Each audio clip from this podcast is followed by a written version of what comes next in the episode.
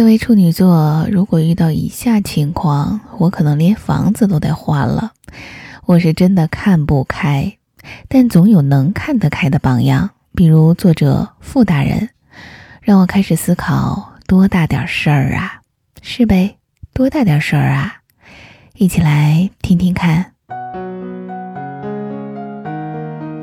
父母过来有二十来天了，本是过来帮忙装修的。不过木已成舟，大件儿都订完了。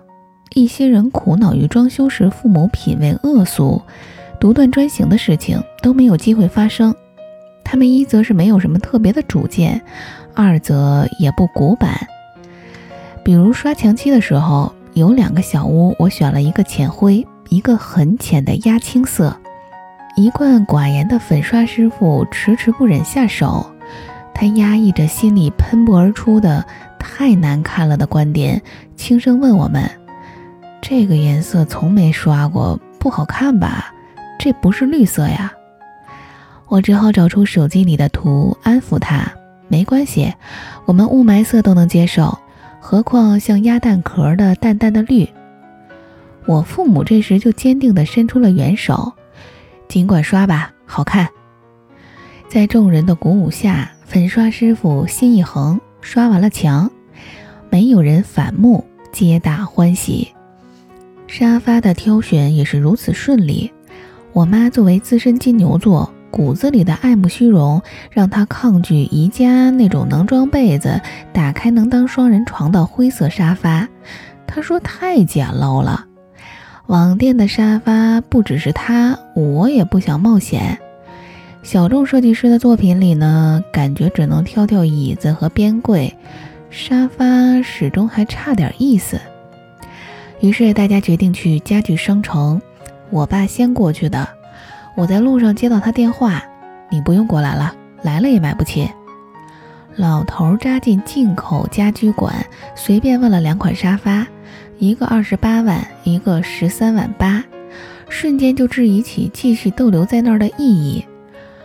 可也许正是这样的参照在先，最终我们还是火速通过了一款皮沙发，不到两万，简洁顺眼。如果放在进口馆得十万吧。就在我们携手同心、自欺欺人的宽慰自己时，麻烦终于出现了。暖气片装完，两个屋子不热。装壁挂炉的人说壁挂炉没问题。装暖气片的人说暖气没问题，可能是主管堵了。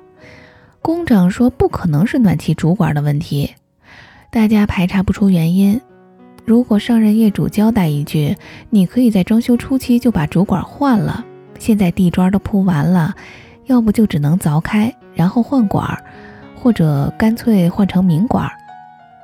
工长则说坚决不能开凿地砖，也不能装明管，宁肯开空调。各种意见，各种没有办法。我爸作为一个生活里没有暖气的南方人，在一旁焦虑的思忖，想不通的时候就翻 iPad，指望网友们给灵感。看上去都很不着调，我决定收拾残局，采纳工长意见。反正还有几个房间热，还有空调在。做出这个决定后，顿时感到轻松了。像我们这种人，只适合用看开一点来调节生活的不如意。随后，我们又陆陆续续开始看开一点之旅。首先面临的难题是，橱柜装完后，洗衣机推不进预留位置，台面底下的暗条厚了，左右位置留的太严丝合缝了。安装小哥系着彩色围脖，涂着透明唇釉，轻轻地推了几下，表示不能。我爸内心开始崩溃，他说：“要不就摆在外边吧。”关键时刻还得我出来稳定军心，给装橱柜的小伙打电话，对方说会重新派人来，可以解决的。接着，涂唇油的小伙慢悠悠地告诉我，把嵌入式烤箱安置在灶台底下是有安全隐患的。此话一出，整个屋子感觉已经开始弥漫泄漏的燃气。我父母开始焦躁地走来走去。橱柜设计之初，我就问过此事儿，当时人家回复我没问题。可是这类不停散热的高温电器凑在一块儿是有点瘆人。如果用起来这么没底气，不如退货算了。我本来就没有用烤箱的习惯，都是一时脑子发热。将来真的会来烤饼干、烤羊腿吗？答案是不会。当听闻可以退，并且我是花四千七买的这烤箱时，我妈立刻就说：“快退掉。”可是她还不知道，因为她的手快，把包装纸箱撕裂了几个口。退货的话，就需要多承担五百块的包装受损费。加上退回运费，我们一共浪费了六百八。不过看开一点儿，整体还是省了四千多。我劝他们。接下来又轮到地板的安装了。当初只看到了一块地板条的颜色就定了，铺完一看，木板与木板相接触的缝隙还挺打眼，看着显得有点愣。看出我的失望之后，大家开始劝我看开一点儿。还好吧，等放完床柜子，也没几块露在外面了。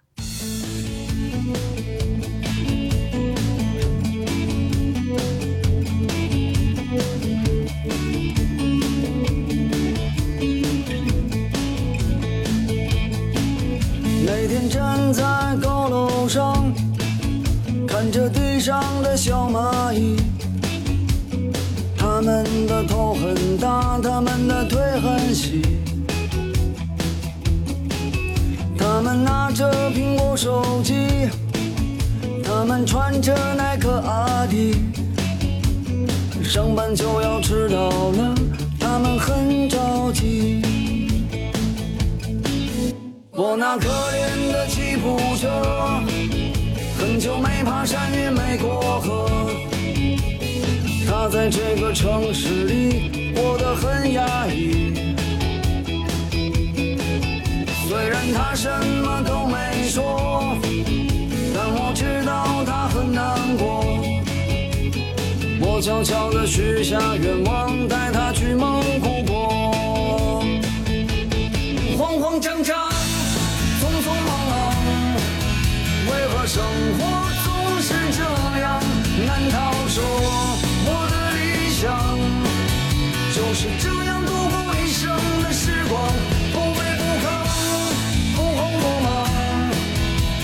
生活应该这样，难道说六十岁后再去寻找我想要的自由？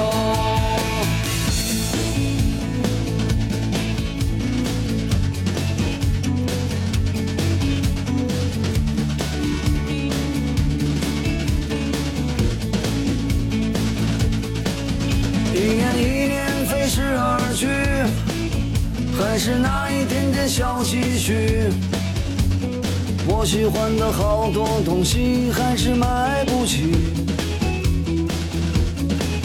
生活总是麻烦不断，到现在我还没习惯。都说钱是王八蛋，可长得真好看。慌慌张张，匆匆忙忙。为何生活总是这样难道？说我的理想就是这样度过一生的时光，不卑不亢，不慌不忙。也许生活应该这样难道？说六十岁后再去寻找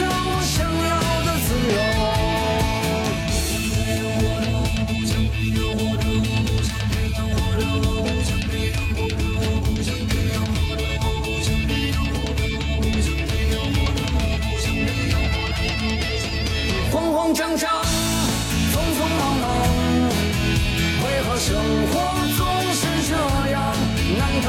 说我的理想就是这样度过一生的时光，不卑不亢，不慌不忙。也许生活应该这样难道？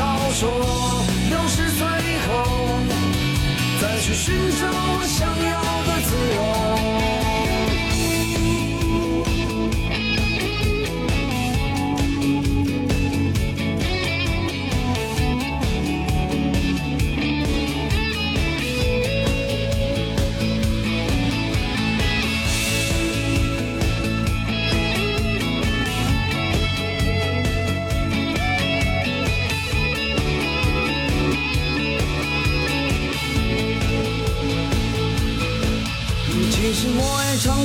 己说，人要学会知足而常乐。可万事都一笑而过，还有什么意思呢？